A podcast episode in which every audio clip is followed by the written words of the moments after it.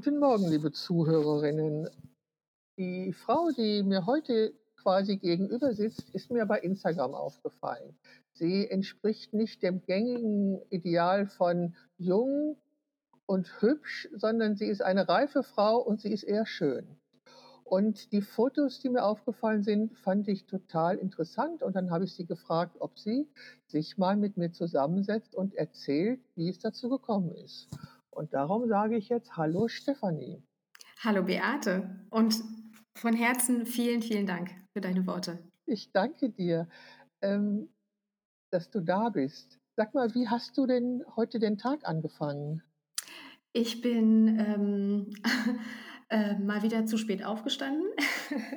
Nein, kurz vor sieben bin ich aufgestanden und ähm, dann haben wir mit den Kids gefrühstückt. Äh, wir haben zwei Kinder, äh, acht und fünf, und äh, für Kita und Schule fertig gemacht. Und ähm, dann bin ich zur Praxis, ähm, habe eine ähm, Gruppentherapiesitzung gehabt mit äh, heute nur drei Frauen, da ich vorher äh, eine Rundmail geschrieben hatte, dass aufgrund der Festtage dass wir darauf achten sollten, dass wir relativ symptomfrei quasi nur teilnehmen. Und dann war mal eine kleine Runde ähm, mit äh, drei Patientinnen und meine Praktikantin und ich.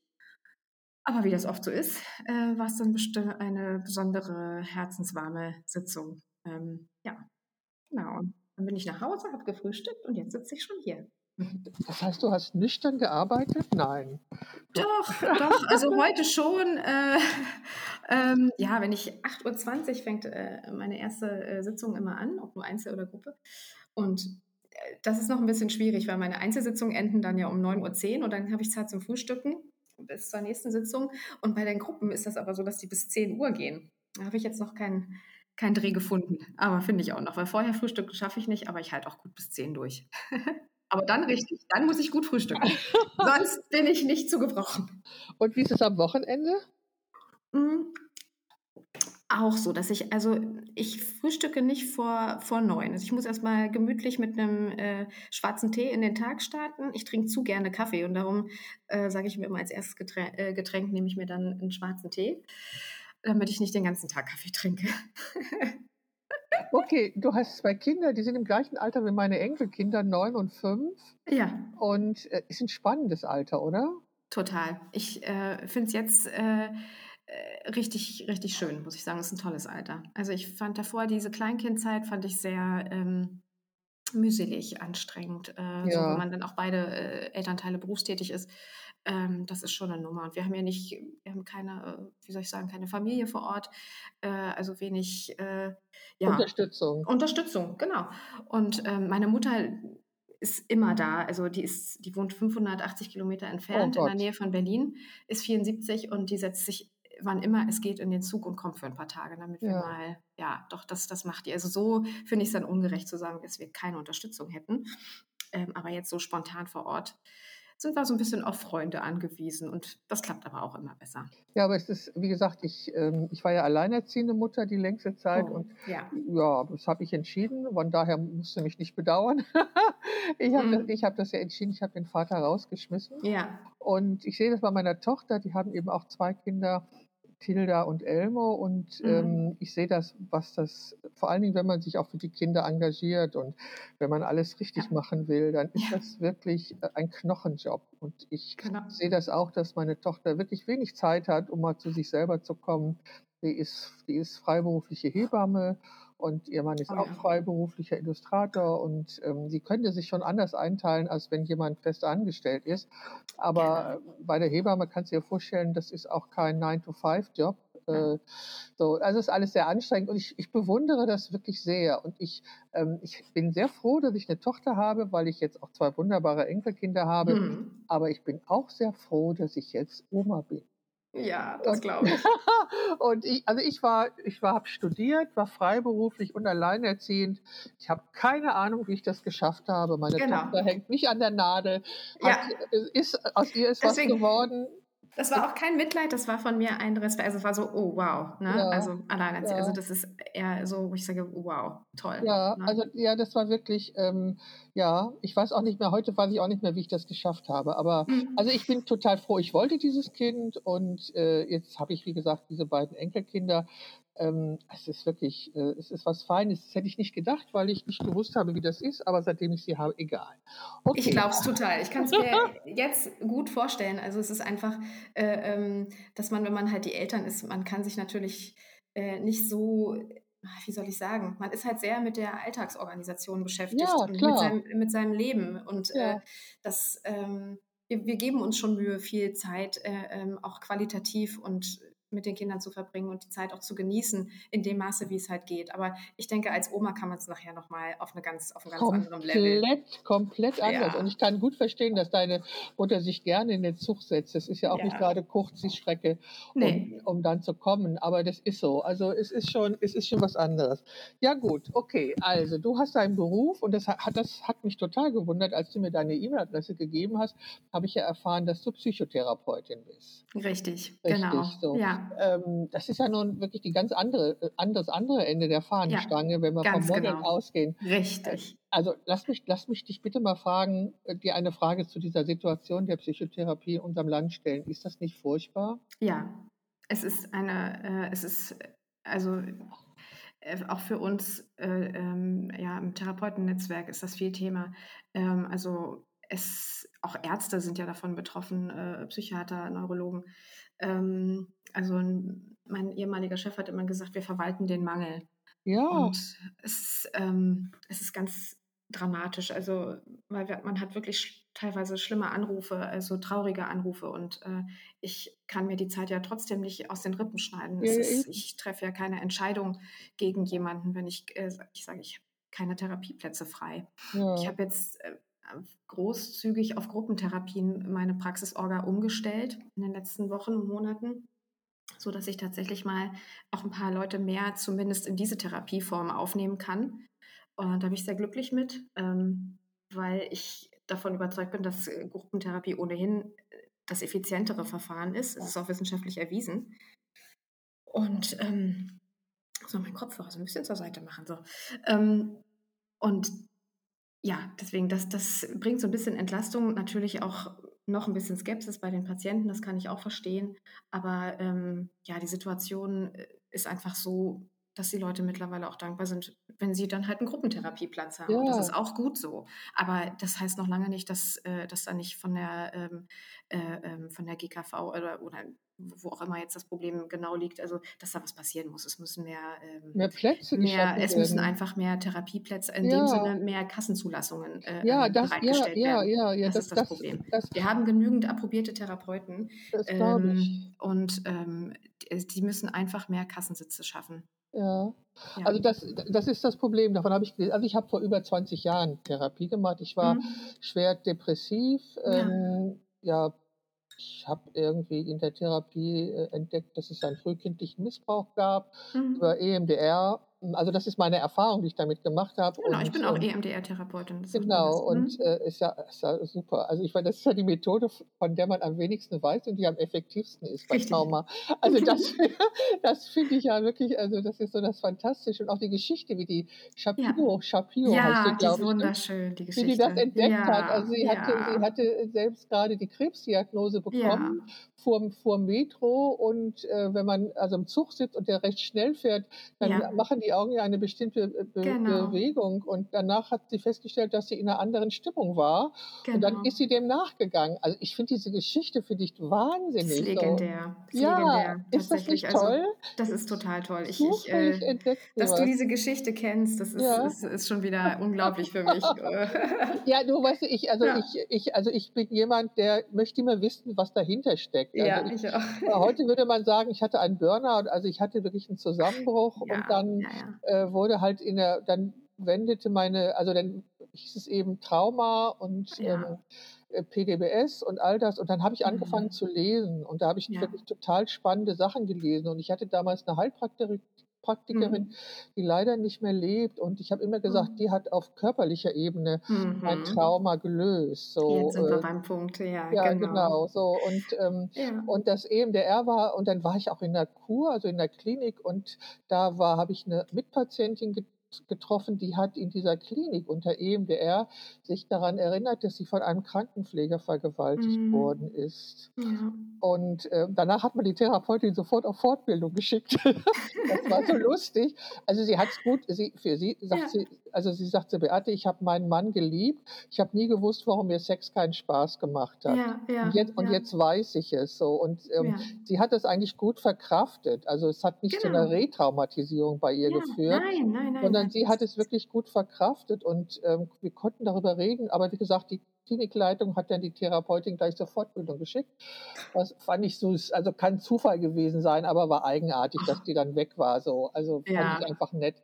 Aber dann nochmal so das, was eben der eben macht. Und dann habe ich eben äh, auch gelesen, dass eben die ähm, Erinnerungen an zwei verschiedenen, also bei traumatisierenden Erlebnissen, mhm. werden die Erinnerungen an zwei verschiedenen Orten im Gehirn abgespeichert. Genau. Und durch diese EMDR wird es halt zusammengeführt. Ja. Und dann hast du ja erst die Chance, es zu verarbeiten. So. Genau, und vor allen Dingen auf allen Ebenen zu verarbeiten. Und genau. das, das Schöne ist, dass wir jetzt darüber auch direkt ja so am Kern sind, ne? wie du auch gesagt hast, ähm, Mensch, wie kommst du jetzt als Psychotherapeutin, was eigentlich ein sehr tiefgehendes Thema ist, äh, ähm, mit dem ich beruflich arbeite, zum Modeln. Also genau. wo man sagt, ja, Mensch, geht es noch oberflächlicher in dem Sinne, weil man bildet ja, eine Oberfläche ab. Und oh, damit habe ich mich dann. Also, halt, Fotografie kann oberflächlich da, sein. Da will ich jetzt ja mit dir hin. Das ist jetzt ja der Punkt, weil, ne, wie du eben so schön sagtest, ich setze mich ja mit, ich reflektiere ja alles und ich setze mich mit allem auseinander. So bin ich nämlich auch. Ich habe mich dann irgendwann auch gefragt, sag mal, was machst du denn hier eigentlich? Wieso kannst du nicht damit aufhören? Also ich musste mich ja selber auch dieser Frage stellen. Ähm, warum, äh, also was äh, ähm, äh, äh, ähm, macht mich, ich muss es so sagen, so süchtig danach.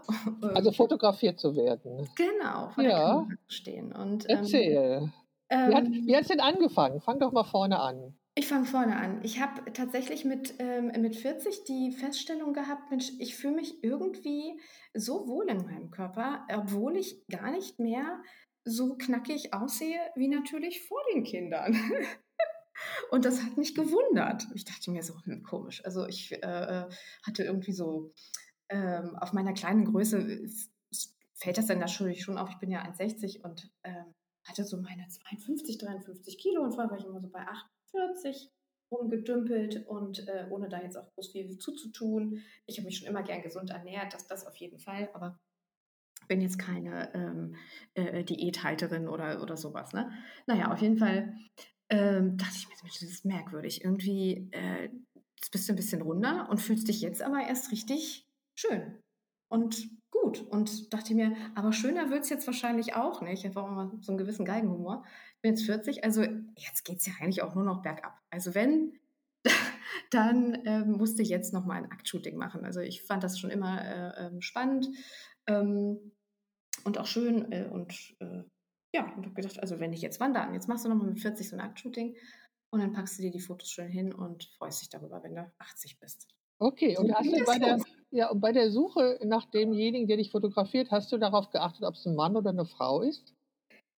Ehrlich gesagt gar nicht. Ich bin einfach, äh, ich, mir ist eine ähm, Bekannte aus einem, äh, die ich auch ja, aus irgendeinem Krabbelkurs kannte, die hat sich selbstständig gemacht und hat Business-Porträts gemacht. Und dann habe ich die gefragt, Mensch, die, die Fotos gefallen mir sehr gut, kannst du den Fotografen empfehlen? Ja, sagt auf jeden Fall. Ich sage, ich würde auch gerne das und das machen. Ist der, kann man das, ne? sagt sie, ja, also doch, sagt sie, das ist, ist netter. Also du kannst du, ja, na, also man ist ja dann schon, ich wollte das zu Hause dann halt machen ähm, oder wusste auch nicht, ob er ein Studio hat. Ich habe mich dann erstmal an ihn gewendet und meinte so, nee, wenn, dann kann ich das nur zu Hause anbieten. Äh, oder man mietet halt ein Hotelzimmer. Das war mir dann doch zu äh, ne? äh, viel zu der Zeit noch. Ja, dann haben wir das zu Hause gemacht und ähm, das hat mir erstmal, ich habe mich unheimlich wohl gefühlt. Ähm, also wir haben erstmal normale Porträts gemacht, ähm, auch draußen ähm, so einen Spaziergang gemacht und genau, und dann, ähm, dann so nach Hause und meinte, fühle dich einfach so, ja, macht schon Musik, hatten wir auch vorher besprochen und ähm, dass man sich halt so zu Hause bewegt, wie man halt auch wirklich sich bewegen würde, wenn man alleine ist, sozusagen. Ne? Und das habe ich dann gemacht. Und ja, aber halt man gut, man wollte jetzt ja auch irgendwie, ja, so ein paar, wie soll ich sagen, sinnliche Bilder ne, für sich, äh, fürs, ja, fürs eigene äh, Archiv haben und äh, mir natürlich auch schöne Unterwäsche rausgesucht und naja, Und es sind, also wir haben bestimmt, also wir waren bestimmt schon vier Stunden hier zu Hause am Shooten und da haben wir gesagt, also ganz ehrlich, äh, ähm, wir können gerne noch Zeit dranhängen. Es äh, würde ihn überhaupt nicht anstrengen. Es wäre sehr einfach mit mir und ähm, ja, es würde mir auch offensichtlich Freude machen und ich hätte auch irgendwie gar keine, äh, ähm, ja, gar keinen Stress. Ja, und keine Scheu, genau. Und ähm, er hätte noch Zeit, wir können gerne noch was dranhängen. Zeit. Ich sage ja gerne. Naja, am Ende des Tages haben wir gesagt, er hätte auch noch locker acht Stunden weiter schaffen können. das habe ich auch. Oh, schön. So, genau, total schön. Und dann habe ich nur gesagt, Mensch, das hat mir irgendwie echt Spaß gemacht. Und er hat dann mir die Rückmeldung gegeben, ähm, du kannst das ja, ich sage, ja, du kannst das ja auch öfter oder weiter machen. Also das machen ja manche hobbymäßig. Ich so, wie jetzt, ne? Naja, sagt er, auf TFP-Basis, hat mir das erklärt. Und ich sag so, also es war für mich eine Welt, die kannte ich nicht. Also es war mir ja, nicht. Ja klar, wer kennt das schon? Ja, ja. nicht. so, und dann habe ich mich so langsam dann, kam halt nach ein paar Wochen die Bilder und auch wieder mit äh, großer Begeisterung von beiden Seiten. Und ähm, ja, so ging das los. Und dann hat erstmal noch äh, mein Mann gesagt, ja Mensch, du, wenn das so einen Spaß macht, ich habe ja auch noch eine Spiegelreflexkamera. Also dadurch, dass wir halt die Kinder äh, bekommen hatten und irgendwie die halt auch klein waren, äh, äh es war halt einfach noch so, so viele Jahre, wo wir irgendwie alles an eigenen Interessen und Bedürfnissen zurückgestellt hatten. Ich dachte, dann hole ich, kann auch meine Kamera noch mal raus, dann können wir auch zusammen Bilder machen. Ich sage, ja, gerne. Ne? Und ja, dann haben wir zusammen Bilder gemacht und ähm, und es hat uns auch zusammen nochmal echt große Freude gemacht. Und ähm, ja, so dass er sich da entwickeln konnte und ich mich auch. Und dann habe ich so langsam angefangen, ähm, äh, mir mein äh, Portfolio bei Instagram halt aufzubauen. Das war eine große Überwindung. Okay. Ähm, Warum war das eine Überwindung? weil ähm, genau dieses Thema da war. Ne? Ich kann doch jetzt nicht mit 40 äh, äh, Psychotherapeutin äh, mir ein Modelprofil bei Instagram aufbauen.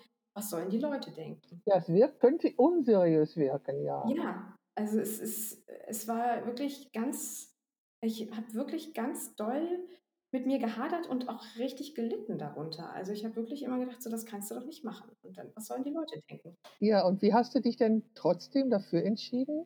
Tatsächlich auch, ähm, auch mit ähm, ja, Hilfe im Freundeskollegenkreis. Also ähm, war zu der Zeit auch äh, viel auf Fortbildung. Ähm, ähm, das nennt sich PEP, ähm, die ich da ähm, eine Weiterbildung gemacht habe. Ist auch so eine Embodiment-basierte Psychotherapie, also ähm, auch wieder körperbasierte Therapie. Ähm, und haben dann, also habe das da quasi thematisiert. Und äh, diese Blockade sozusagen, die ja in Form von äh, Schemata im Kopf sozusagen ja bei mir waren, das kann ich doch nicht machen. Also haben das sozusagen aufgelöst. Also, Super. Also ja. das finde ich jetzt mhm. ganz spannend. Also von mhm. Embodiment hat meine Tochter mir ganz viel erzählt. Ja. Und da habe ich, ähm, also von daher habe ich durch sie den Zugang dazu gefunden. Mhm. Und da habe ich auch ganz viel gesehen und gelesen. Das ist ja auch total spannend. Und wie gesagt, ich weiß ja eben durch meine, also durch meine Beschäftigung mit dem Thema Trauma, was das eben für den Körper bedeutet. Richtig. Das, ja, und das finde ich total spannend. Also du Richtig. hast durch Fortbildung ich meine, das Thema Embodiment ist ja auch neuer. Das ist ja noch nicht so, genau. noch nicht so alt, oder mhm. irre ich mich da? Das ist ja irgendwie. Nee. Also in der Psychotherapie ist ja alles, was äh, so in den letzten 30 Jahren passiert, ist neu, sozusagen. Ja, ja, ne? stimmt. Und, und genau. das, auf, das auf den Körper bezogen, das ist ja für die Psychotherapie wahrscheinlich ganz neu, weil man ja, ja eigentlich immer nur mit der Psyche arbeitet und genau. plötzlich anerkennt, dass es eben äh, auch Dinge gibt, die über den Körper ausgearbeitet werden können oder aufgelöst werden können. Das finde ich auch, also die Erkenntnis. Sogar nur. Also ja. bei Trauma ähm, ist es sogar so, dass ein Trauma äh, immer im Körper sitzt und äh, dementsprechend auch nur über den Körper gelöst werden kann. Also in ah, dem ja. Fall Reden reicht bei Trauma nicht. Also ah, das, ach, das ist neu, okay. Reden ja. reicht nicht. ähm, hm, bei Trauma. Ne? Also das ist ja, meine Tochter erzählt natürlich, es gibt natürlich auch für manche Frauen traumatische Erlebnisse bei den Geburten ihrer Kinder. Und äh, was, sie da so, was ich da so höre oder was ich auch von meinen Kundinnen gehört habe, da äh, gibt es ja, ja schon Schrecklichkeiten in der Vergangenheit gegeben. Ja. Und ähm, bis heute, also gibt es natürlich da. Immer noch, echt, haben die dann immer noch nicht dazugelernt. Naja gut, es ist, ist so nicht mein, das ist nicht so meine Spielwiese. Mhm. Ähm, also ich habe ich hab ja auch Schwangere fotografiert und was ich nur festgestellt habe, dass die Frauen, die Yoga in der Schwangerschaft gemacht haben, ja. hatten die entspanntesten Geburten. Genau. Also Ja. das ist, also ich hatte die Frauen, als sie schwanger waren und dann kamen sie Mhm. mit ihren Neugeborenen, daher weiß ich das so. Ne? Genau. Also das, da habe ich dann schon erkannt. Und dann, wie gesagt, hat meine Tochter mir davon erzählt und von diesem Embodiment. Und ach ja, ich fange nächstes Jahr einen ähm, Biodanzerkurs an. Ach, schön. Also daher ist Körper natürlich auch mein Thema. Nicht nur, dass ich Körper auch selber fotografiert habe, aber ich selber habe auch ein Thema damit. Und im nächsten Jahr gilt erstmal mein Fokus meiner Gesundheit und damit meinem Körper. Und wie gesagt, im Januar fängt Biodanza an. Ich bin sehr gespannt. Oh, das Also klingt, klingt wirklich äh, perfekt für, für das, was du ja, äh, für das, was du Ken, mitbringst. kennst du Mhm. Biodanza oder hast du schon mal davon gehört? Noch nicht, aber das Wort Bio und äh, Danzer, äh, das Ja, scheint ja äh, Tanzen zu sein, ne? ja Also, ne? genau. Es, ja, genau. Es Genau. impliziert, der Name impliziert, was es ist. Ja, da Genau. sind wir ja Also auch genau bei dem Thema. Also das ist ja ja, quasi, ähm, wa- was ja passieren wird, ist ja quasi, dass du, äh, ähm, dass, dass dein Körper ja quasi ähm, also erzählt, was er hat oder was er will. Richtig, richtig. Also Ja, das durch die genau. Bewegung, also äh, das Wort Emotion, äh, ähm, das ist ja E und Motion, also Bewegung. Also, Ja, also wir, ähm, wir verhalten uns ja relativ unnatürlich mit unseren Emotionen. Ne? Also ähm, aber eine Emotion ist dazu da, dass sie quasi gefühlt und ja auch äh, ausgelebt ausgelebt wird. wird. Ja. Genau. Und also und dementsprechend in Form einer körperlichen Bewegung. Ja, Ne? also, Also also, wenn ich, wenn mir, wenn mir nacheinander irgendwelche Dinge schieflaufen, dann schrei ich Mhm, spontan. mhm, Das befreit mich auch sehr. Es irritiert dann mein Umfeld sehr, aber mhm. das ist dann für mich äh, wirklich ähm, sehr befreiend. Okay, also du hast also gespürt, dass ähm, du dich erstens in deinem Körper wohlgefühlt hast und dann hast du dich fotografieren lassen und dann hast du korrekt. festgestellt, dass dir das gefällt. Genau. Und wie bist du jetzt drauf gekommen, was dir daran so gut gefällt? Genau, dann habe ich immer, dann habe ich, äh, also bin immer ähm, äh, reflektiert damit umgegangen und ähm, habe dann quasi auch ähm, mich zunehmend quasi ähm, in Shootings begeben, die, ähm, also ich habe insgesamt nur Bilder gemacht mit Fotografen, wo irgendwie so eine Vertrauensbasis da ist, wo, wo quasi irgendwie ähm, irgendwie ein persönlicher Kontakt vorher stattgefunden hat auf irgendeiner anderen Ebene, dass man geschrieben hat. Ähm, und ähm, ja, dass man irgendwie gesagt hat, ach Mensch, und äh, wie sieht es eigentlich aus? Ne? Ähm, ja, und äh, ne, also so solche, solche Anfragen wie, äh, äh, lass uns mal shooten, da habe ich mir gedacht, so, nee, was soll das? Also, geht's da jetzt eigentlich? Ne? Um abgeschossen zu werden, wahrscheinlich, keine Ahnung. Einmal, ja, na egal. Ähm, nee, und ähm, habe dann ja, habe mich immer mehr quasi darauf eingelassen, mich so, also nicht zu posieren in dem Sinne, sondern mich auszudrücken. Also quasi die Stimmung auf mich wirken zu lassen, die Atmosphäre des, äh, äh, der Location, der, der Musik ähm, und auch wie es mir an dem Tag geht ähm, äh, und zu versuchen, mich nicht zu verstellen, nicht zu lächeln oder halt auch, ich lache ja auch viel, das sieht man ja wirklich, äh, ne? ich lache einfach auch unheimlich gerne. Ich extrem, äh, ein extrem glücklicher und lebensfroher Mensch. Ähm, aber es ist dann halt auch Ende des Jahres was passiert, äh, ähm, so was ich dann halt auch nicht, äh, wodurch ich nicht immer nur noch lächeln konnte auf Bildern, ne? auch wenn das meine Natur ist und auch immer bleiben wird. Ähm, aber was ich dann halt zunehmend ähm, gemerkt habe, ähm, dass ich über dieses, die Kamera ist jetzt auf mich gerichtet und ähm, dann in mich reinzufühlen, äh, wie geht es mir eigentlich gerade? Und dann drücken äh, die Fotografen ja schon den Auslöser. Und dann gucke ich äh, Minuten später ähm, aufs Display und bin ergriffen, weil ich dann etwas sehe, äh, was ich vorher äh, gefühlt habe, aber hätte in Gefühlen nicht ausdrücken können. Und ich, hab's, ich kann mich ja auch nicht von außen sehen in dem Moment. Und das, was ich dann gesehen habe auf dem Display, hat mich oftmals sehr bewegt. Und, ähm, Okay, das ist natürlich ein wichtiger Punkt. Also erklären muss ich sagen, dass ähm, du auf den meisten Fotos wenig anhast. So, das, Mhm. so, das, ist, äh, das ist auch erstmal, ähm, also einmal zur Beschreibung, aber ich werde natürlich zu dem Podcast auch den Link auf deinen Instagram-Account stellen, damit Ja. auch alle, die dir zuhören, auch gucken können. Und äh, mein Eindruck ist der, dass du tatsächlich sehr selbstbestimmt dich bewegst auf den Fotos. Also ich habe, Ja. ich habe kein, Ei- ich habe nicht den Eindruck, dass du etwas auf Anweisung machst auf diesen Fotos, sondern dass du, wie du gerade beschrieben hast, dich auf die Stimmung einlässt und dich bewegst. Und wenn das passiert, was du gerade beschreibst, dass du, auf, dass du auf Fotos nochmal gezeigt bekommst, wie du dich fühlst, hat das ja wirklich sehr viel mit der Stimmung und der Situation zu tun, die der dich Fotografierende schafft. Also das Richtig. ist einfach so, weil das ist äh, ja. ganz klar. Und ähm, kennst du oder kannst du benennen, dass es, ob es einen Unterschied macht, ob ein Fotograf oder eine Fotografin dich fotografiert? Ähm, ach, da habe ich mich ja auch, ich würde schon sagen, ja, das wär, also ähm, das ist ein Unterschied. Ähm, aber schwer zu beschreiben, wie du schon sagst, ich bin tatsächlich, ich mache sehr gerne Aktfotografie, ich bin sehr gerne äh, ähm, nackt, also ich bin halt sehr gerne in meinem Körper, ich fühle mich wohl. Das spürt man auf ähm. jedem dieser Fotos. Also das ist erstmal was, dass man, was wirklich rüberkommt, dass du dich wirklich wohlfühlst in jedem dieser Momente und auch in deinem Körper wohlfühlst. Also das haben die Menschen, die dich fotografiert haben, wirklich gut eingefangen. Und das ist also, das ist auch nicht gestellt, das ist keine Schauspielerei. Ich behaupte, ich behaupte, dass ich das beurteilen kann. Ja. Äh, weil, weil man sieht das. Also ich würde das sehen, wenn der, wenn da irgendwas nicht stimmt, Körpersprache, Gesichtsausdruck. Ähm, Genau, so. da ist nichts passiert. Das freut mich sehr, dass du das sagst. Und ja, ähm, ja also genau so ist es. Also ich, ähm, ich fühle mich in dem Moment an, ich, ich, also ich darf immer einfach machen. Also so. Ja, ja, also das, ja, das ist es auch. Ja, also das, das sieht man in den Fotos auch an, dass, also dass da eine, eine, Situation geschaffen wird, in der du einfach machen kannst, aber du machst auch. Das ist ja auch nicht jedem gegeben das ist die Rückmeldung, die ich immer bekommen habe. Und das hat dann nachher, das, das war also quasi eine, ein, ein, also, ja, also diese Menge auch an positiven Rückmeldungen, mein positives Gefühl äh, nach so einem Shooting, während des Shootings fühle ich mich wohl.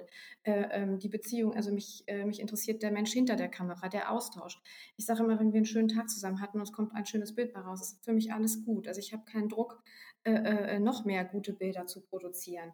Für mich ist das eine Kommunikation, ein, ein gegenseitiges Kennenlernen, weil ähm, auch der Fotograf ist ja mit seiner Sichtweise mit auf dem Bild. Ne? Und ähm, das, das liebe ich daran so sehr. Also die Menschen äh, kennen diese Kommunikation von Modell und Fotograf und dann entsteht was zusammen in Form dieses Bildes, äh, wie er mich gesehen hat oder wie sie mich gesehen hat und so. Und das ist natürlich schon ein gewisser Unterschied zwischen Mann und Frau, wobei ich sagen muss, auch Frauen haben diesen äh, äh, äh ähm, können auch so einen männlichen Blick haben, ne? Also, das geht Unbestritten, auch nicht. unbestritten, ja natürlich. Das finde ich total schön. Also, das ist ja irgendwie immer so etwas, äh, äh, weiß ich nicht, ja fast schon Tabu würde ich jetzt nicht sagen, aber, ähm, ich kann auch denken und sehen wie ein Mann. Also, das das kann ich schon und ich kann das auch genießen, äh, mich auch so zu zeigen, äh, äh, äh wie es wohl, äh, ähm, gefallen würde. Und auch das gefällt mir. Also ich mache da kein, kein Tabu, ich möchte da kein Tabu mehr draus machen. Also warum soll ich da jetzt irgendwo. Ich, ich verstehe, ich verstehe, was du meinst. Danke. Meryl Streep hat neulich in einem Interview mal gesagt, dass wir Frauen ja lernen, äh, die Männersprache lernen und übernehmen, was die Männer meinen. Und ähm, ja.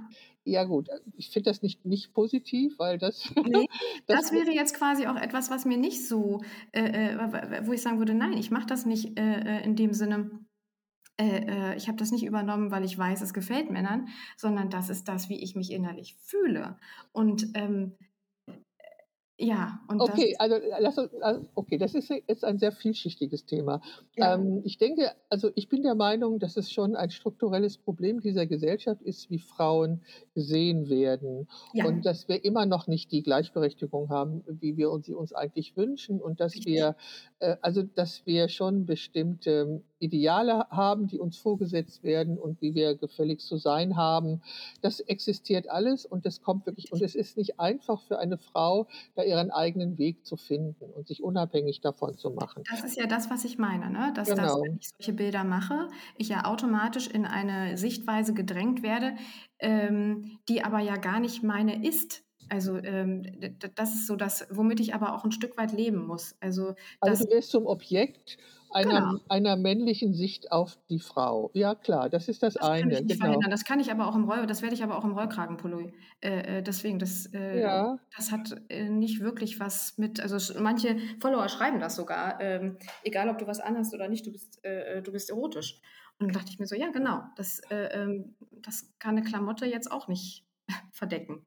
Also gut, und das ist natürlich ein, also das ist natürlich auch eine, eine Sache, die man auch loslösen kann von Nacktheit. Also, Mhm. also ich, für mich ist das erotischste Bild äh, ein Foto von Robert Mapplethorpe, in dem er schwarze Trauben in einem Vermehrlicht fotografiert. Das war lange Zeit für mich ein, die pure Sinnlichkeit, dieses Foto. Weil Genau. Erotik und Sinnlichkeit hat nicht unbedingt was mit Nacktsein zu tun. Absolut. So, Also das ist, aber das ist deine Qualität, dass du diese, Ausstra dass du diese Ausstrahlung hast. Und wie ja, gesagt, du so, die Bilder, die ich sehe, sind auch Bilder, auf denen du wirklich eine selbstbestimmte Frau, du wirkst wie eine selbstbestimmte Frau, die genau das will und das meint, was die Fotos zeigen. Ähm, ich, wenn ich, ich habe ja auch jahrelang Aktfotografie gemacht und würde, mache sie eigentlich auch immer noch, äh, veröffentliche sie nicht mehr in mhm. dem Maße, weil mir das gerade nicht gefällt, was bei Instagram läuft.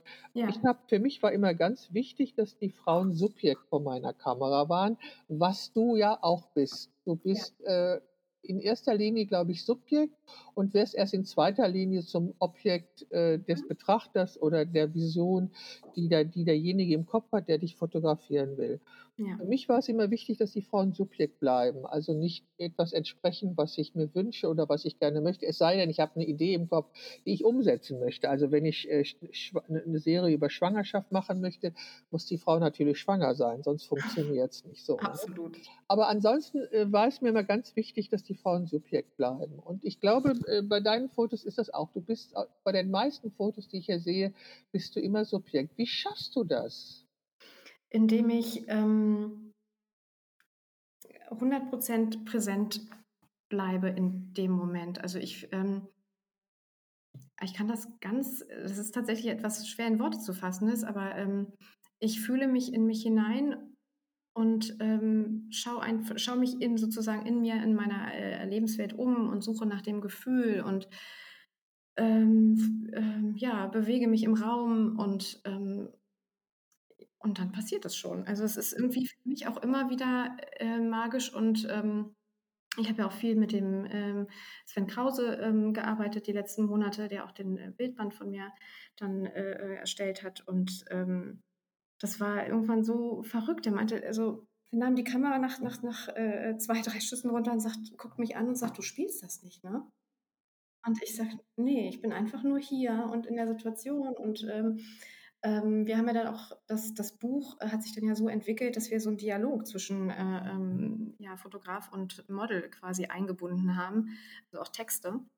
Und ähm, ja, da, wo ich das halt auch wirklich nochmal genau das beschreibe, ne? äh, dass ich wirklich in mich hineinfühle und äh, mich versuche auszudrücken ohne Worte. Also, dass ich quasi ähm, fühle, nicht viel denke, fühle und das irgendwie mit meinem Körper ausdrücke. Und da ist natürlich manchmal ähm, äh, was Trauriges oder eine Erinnerung an eine bestimmte Person dabei, aber auch pure Lebensfreude, weil ich so dankbar für mein Leben bin. Und, ähm, und das, das traue ich mir immer mehr, also ja, Ja, weil du dir, weil du dir immer, immer mehr dieser, dieses Momentes bewusst wirst. Und Ja, kannst du ihn auch leben. Und daraus ist eine, Entschuldigung, und hm, daraus ist eine Sucht entstanden. Sozusagen, ja, so, das, das, das, das klingt so krankhaft und nicht, Ja, ja, das klingt klingt pathologisch, genau.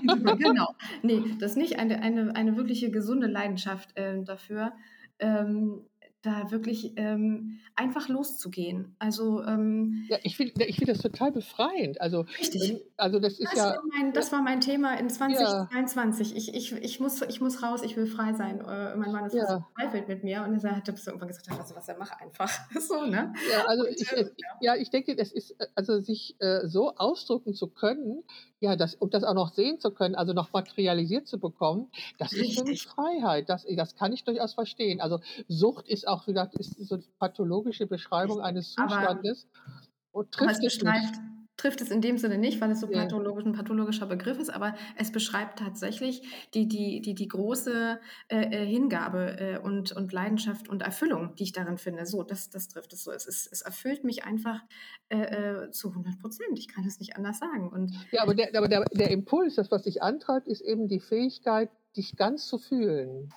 Und, richtig, und deine Gefühle auszudrücken. Also du ja, post nicht, du, du willst nicht irgendeine Geschichte erzählen, sondern du willst dich einfach, also du wirst schon, entweder wirst du in den Wald, in den Wald gestellt oder im Studio. Also es gibt schon verschiedene Situationen.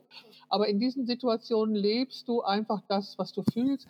Musik spielt eine große Rolle, habe ich äh, gehört. Genau, ja, Ja. genau. Ja, als wir jetzt im Wald waren äh, äh, mit dem Martin, da sind ja auch ein paar Bilder, äh, äh, ähm, auch wir haben so viel gelacht. Also äh, ja, da habe ich die Musik ja schon gar nicht, meine kleine äh, Musikbox, die, die stand ja mal irgendwo meterweit entfernt. Ähm, ja, ich habe mich einfach, äh, ähm, ich habe gesagt, was soll ich denn hier im Wald groß anziehen? Das passt nicht. Ne? Das ist ja eine Natursituation und ähm, ich fand das einfach, es war auch nicht so kalt an diesem Novembertag und es war einfach nur total schön ähm, ja so im, Eins mit diese, in, im Einklang mit dieser Natur sich da in diesem Waldstück äh, zu bewegen. Und ähm, ja, klar, also stellt man sich an Baum und bewegt sich äh, ähm, ja hingebungsvoll in dem Sinne, weil ich das so äh, erfüllend finde. Ne? Ja, sag mal, gibt Dieses, es Fotografen also, oder Hm? gibt es ja Fotografinnen oder Fotografen, deren Bilder du äh, vorbildhaft empfindest oder die du dir gerne anschaust, um dich motivieren zu lassen? Auf jeden Fall. Also, ähm, ähm, aber das ist jetzt gerade, ich, ähm, so, ich, Pistole auf die Brust, ich, jetzt fällt es mir gerade nicht ein. So, so okay, ist in Ordnung. Naja, Also, ähm, klar, äh, ich, also es ist schon so, ja, wie soll ich sagen? Also es ist ja schon auch die emotionale Fotografie. Ich, also Susanne Hanke, äh, Nadine Wisser, also all die, also von schon auch von Frauen, von Beate Ambrus, da finde ich alles durch die Bank weg. Wunder, wunder, wunderschön. Ähm, Claudi äh, habe ich ja kennengelernt, Claudi fotografiert, ich auf dem Hasenland kennengelernt. Wir sind wirklich engste Freundinnen geworden, was daraus entstanden ist. Beate, ich bin so viel, ich bin so viel dankbarer für die äh, Menschen, die ich kennenlernen durfte in dieser Zeit, ähm, als für diese genialen Bilder. Die möchte ich nicht missen, um Gottes Willen. Aber das, was dahinter steckt, die meisten Leute gar nicht wissen, was an Verbindungen und Seelenverwandtschaft sozusagen da entstanden ist. Zu Sven, es ist mein bester Freund geworden. Ähm, wir haben so viele äh, Ideen im Kopf, die überhaupt nichts mit Fotografie zu tun haben, die was wirklich mit unserem wissenschaftlichen Geist zu tun haben, äh, worüber wir uns austauschen, über was wir gerne noch erforschen würden und, und so weiter und was wir vielleicht sogar auch machen. Mal schauen. Ähm, ja, also großartig. Ja, toll. großartig und deswegen, ich bewege und ich bewege mich da irgendwo ja irgendwie immer mit in einer Oberfläche mit einem Foto 2D und das ist aber das, was mich wirklich bewegt. Stefan Beutler auch äh, fällt mir jetzt ein, weil ich mit dem auch schon äh, telefoniert habe. Und äh, wir dann halt in dem Telefonat halt auch erkannt haben, ja, ähm, wir haben genau den gleichen äh, ähm, Sinn in der Fotografie und dann macht das auch Sinn, zusammen zu arbeiten. Ne? Ähm, äh, ja, tatsächlich äh, nicht zu posen, nicht das, äh, äh, das perfekt, die perfekte Optik abzuliefern, sondern ein Gefühl aufs Bild zu transportieren. Ne? Das habe ich auch Sven immer wieder und das ist auch viel im Buch thematisiert. Also wenn ich es schaffe, ein Gefühl in, ein, in eine, also eine Tiefe, in eine, in eine, in eine Oberfläche zu bringen, dann, dann fühle ich mich erfüllt. Wenn ich dabei be- beim Betrachter ein Gefühl auslösen kann, dann ist das für mich Kunst und äh, Kommunikation. Das das, was mich wirklich daran begeistert, dass man über ohne Worte, über den Körper äh, das, und dann über ein Bild, was eigentlich nur eine Oberfläche ist, in die Tiefe gehen kann und über äh, ein gemeinsames Gefühl in Verbindung tritt. Also, dass, das, dass die Fotos von dir bei dem Betrachter was auslösen. Ja, Mhm. ja, Und das will eigentlich, das will eigentlich jeder, der Fotos macht. Also was oder? auslösen, was Ja, bewegen und so. Also will ich mit meinem Stillleben eigentlich auch, die ich Anfang diesen Jahres angefangen habe. richtig. Diesen, das hat mich irgendwie gecatcht. Egal, sag mal, gibt es denn außer Fotobüchern oder hast du überhaupt Fotobücher von anderen Fotografen bei dir zu Hause? Ja, ich habe mir ähm, den äh, Band von Peter Müller zu Weihnachten gegönnt. Den öffne ich aber dann auch erst am 24. Okay. Und, ähm, und habe ich noch ein? Ich habe die von, von Sven äh, Krause von Visual Brain Food. Er hat ja schon äh, neun Bände. Ähm, und äh, mit Roland Müller habe ich eine Zeit gearbeitet. Der hatte mir ein, ein Bildband ähm, geschenkt, äh, Begegnungen. Äh, das war jetzt aber keiner, den er, der jetzt irgendwie öffentlich, das war einer, den hat er so privat für sich gehabt. Ähm, mehr noch nicht. Einen habe ich nicht dein, hat aber Sven äh, bei sich zu Hause stehen, hat dann gesagt, Mensch, bei Beate zum Podcast und schickte mir direkt ein Foto von, von deinem Bildband. Und ich so, Ach, ja, okay. Also von, von welchem? Von dem analog, mit den analogen Fotos oder von dem deiner Bildband? 70. Ja, genau, knappe 70. Ja, dieses, ich habe ja 70. dieses, ich habe ja dieses Jahr auch ein Buch rausgebracht, Mhm. I, I Can Make a Rhythm of Confusion in Your Mind. Und Mhm. knappe 70 ist eben 2020 erschienen, weil da sollte es anlässlich meines 70. Geburtstags eine Retrospektive geben. Die hat Corona dann erstmal verhindert und die ist, dann- hat im Oktober stattgefunden und äh, dann Mhm. hat, ist ja Bildband entstanden. Genau, das sind, also Ja. es ist, weil ich fotografiere halt schon sehr lange und das war die Zeit, wo ich journalistisch, dokumentarisch gearbeitet habe und äh, in Mhm. diesem Bildband ist halt wirklich ein klitzekleiner Auszug von dem. Ja. Egal. Sag mal, ähm, spielen sonst Bücher in deinem Leben eine Rolle? Ja, also ja, ich lese, äh, ich weiß nicht wie, aber ich lese Bücher kreuz und quer. Ich habe mir letztes Wochenende drei Bücher auf einmal angeschafft, weil ich schon wieder wusste, das macht doch alles überhaupt keinen Sinn, weil ich ein Buch aber ohnehin nicht von vorne bis hinten lese, ähm, sondern ähm, ein absoluter äh, äh, Querleser und äh, ja auch insgesamt sehr chaotisch organisiert bin. Äh, Das kann ich mir kaum vorstellen. Das kann Ja. ich mir, das, ne, also äh, Mutter von zwei Kindern, berufstätig, mit so einem anspruchsvollen Beruf und so einem anspruchsvollen Hobby. Du bist nicht chaotisch organisiert. Es passiert einfach nur unglaublich viel in deinem Leben. Und sch- erscheint es dir vielleicht chaotisch, aber du kannst nicht chaotisch sein, sonst würdest du das nicht geregelt bekommen. Hast Also, du auch wieder recht. So habe ich Ja. das noch gar nicht betrachtet. Es fühlt sich auch chaotisch an, tatsächlich, weil es einfach viel ist und weil viel passiert und meine Lebenswelt sehr intensiv ist. Ja, wie war, was waren das denn für Bücher letztes Wochenende? Ähm, das Endorphin-Prinzip von äh. Hallo. Ähm, eigentlich Angstforscher. Ich bin ja auch, also das ist ja auch so mein Thema. Ich bin eigentlich immer eine sehr ängstliche, also ein ängstlicher Mensch. Was? Ja, es, Wie soll ich das denn jetzt glauben? ja, wieso, das, das ist ja genau das, äh, die Paradoxitäten, die mich so faszinieren am, am Leben. Ähm, Wovor hast du denn am meisten Angst? Oh, das könnte ich jetzt so, äh, ähm, ähm, so offen, also wovor habe ich am meisten Angst? Also ich habe am meisten Angst davor, mein Portemonnaie zu verlieren. Ach so, sowas. Nee, bei mir müsste ich da wirklich so in die Tiefe gehen, weil ich ja mit den normalen Ängsten in Anführungsstrichen äh, äh, ja die, die psychotherapeutische konfrontative Herangehensweise pflege und mich meinen Ängsten immer stelle. Also, Beate, verlier dein Portemonnaie und du bist geheilt. Nein, ich habe schon, also ich habe schon, ich, also ich habe ich habe es einmal verloren und dann hat es eine Frau wiedergefunden und mir gebracht. Äh, Das war, als ich ein Studio auf der Birkenstraße hatte, habe ich tatsächlich mein Mhm. Portemonnaie äh, verloren und eine junge Frau hat es gefunden. Da hat aber, sie ist aber zu dem Termin gegangen, den sie hatte und hat es mir danach gebracht. Du kannst dir das Gefühl nicht vorstellen, als sie mir das Portemonnaie brachte. Dann habe ich meinen Schlüssel verloren. Das ist genauso schlimm, ein Schlüsselbund, Ja. an dem meine Wohnungsschlüssel, Autoschlüssel und Studioschlüssel dran war.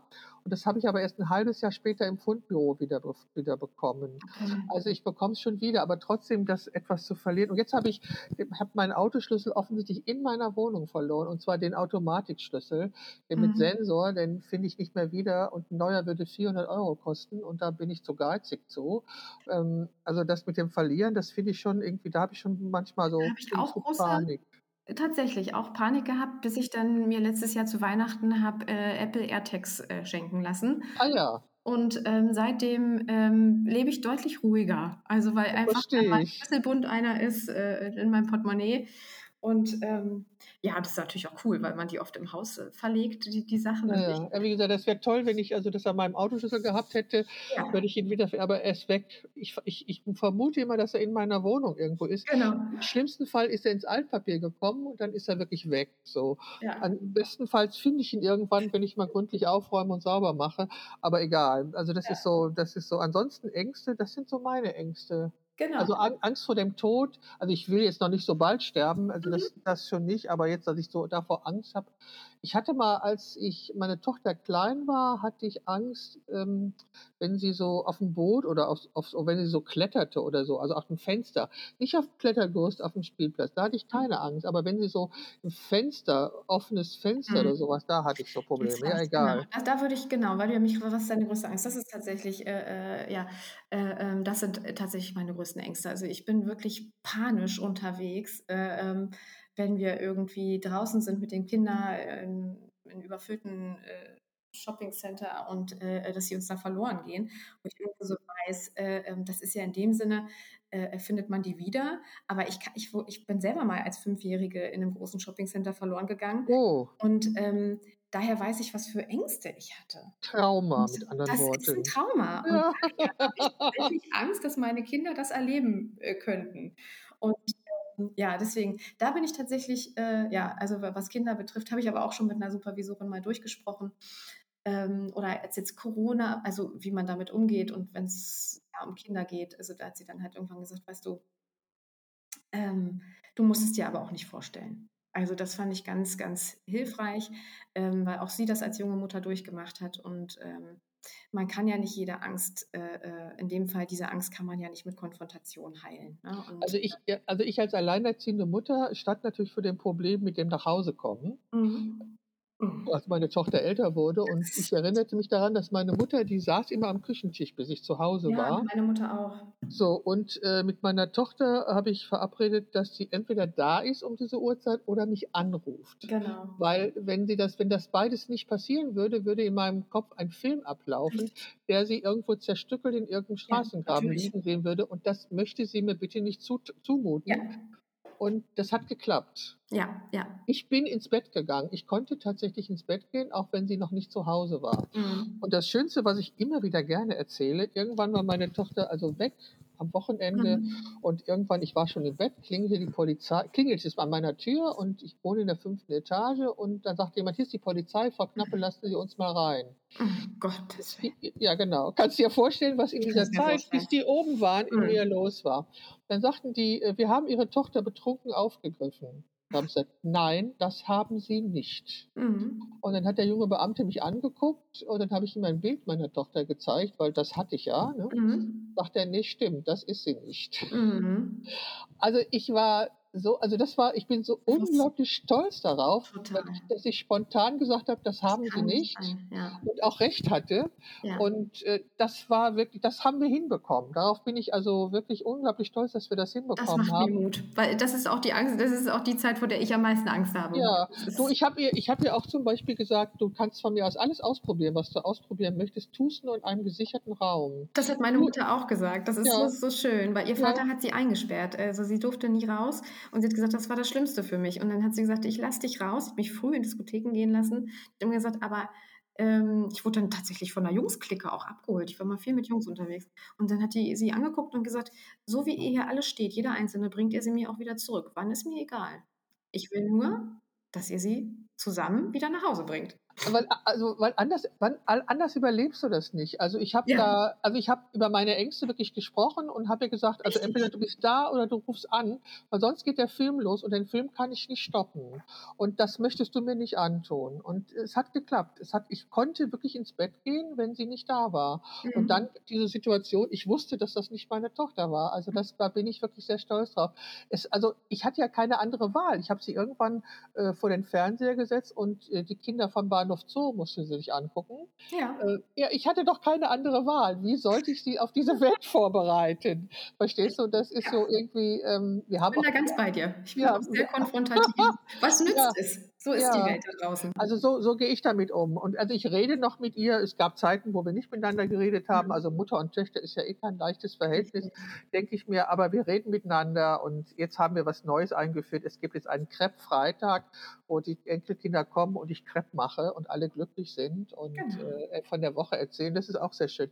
Also es geht, also es geht. Aber ja, wenn ähm, beide Seiten wollen. Ne? Und ja, ja. Und ich, ich musste einfach. halt Genau, ich musste halt was finden, wo ich mit umgehen kann, weil ich konnte nicht immer dabei sein. Das geht gar nicht. Das ist schrecklich. Und wenn ich also, ich weiß gar nicht mehr, also ich habe es überlebt und ich habe es gut gefunden. Und wenn ich jetzt an meine Enkelkinder denke und an das, was man so alles hört, was passieren kann, na Gott, egal. Ja, dann, genau, und dann, äh, genau, dann treffe ich auf meine Supervisorin und die dann sagte, Stefanie, eine Kollegin hat damals, als sie junge Mutter war, zu ihr gesagt, Du musst es dir aber auch nicht vorstellen. Also dieser Film, dieser Horrorfilm, von dem du gerade sprachst, den auch wirklich dann irgendwann zu stoppen und zu sagen, hey, das konnte das, ich das nicht. Nützt, das nützt gerade niemanden. Ja, aber das konnte ich nicht. Also ja, ich in der Zeit dann auch, aber Ich es konnte geht. das in der Zeit. In der Zeit konnte Mhm. ich es nicht. Also, ich aber ich bin ja dann ich habe ja also, der ist ja nicht entstanden, weil ich wusste ja, dass sie sich melden wird. Ich bin ja ins Bett gegangen. Also, ich Genau. kon ich konnte ins Bett gehen. Das Vertrauen war da, das hatte ich und ich konnte ins Bett gehen und alles war gut. Egal, Stefanie, sag mal, was war das schönste Kompliment, das du jemals bekommen hast? Ich ich muss wirklich zugeben, dass ich so großartige Worte, äh, bekomme, ähm, ähm, an an an Rückmeldungen.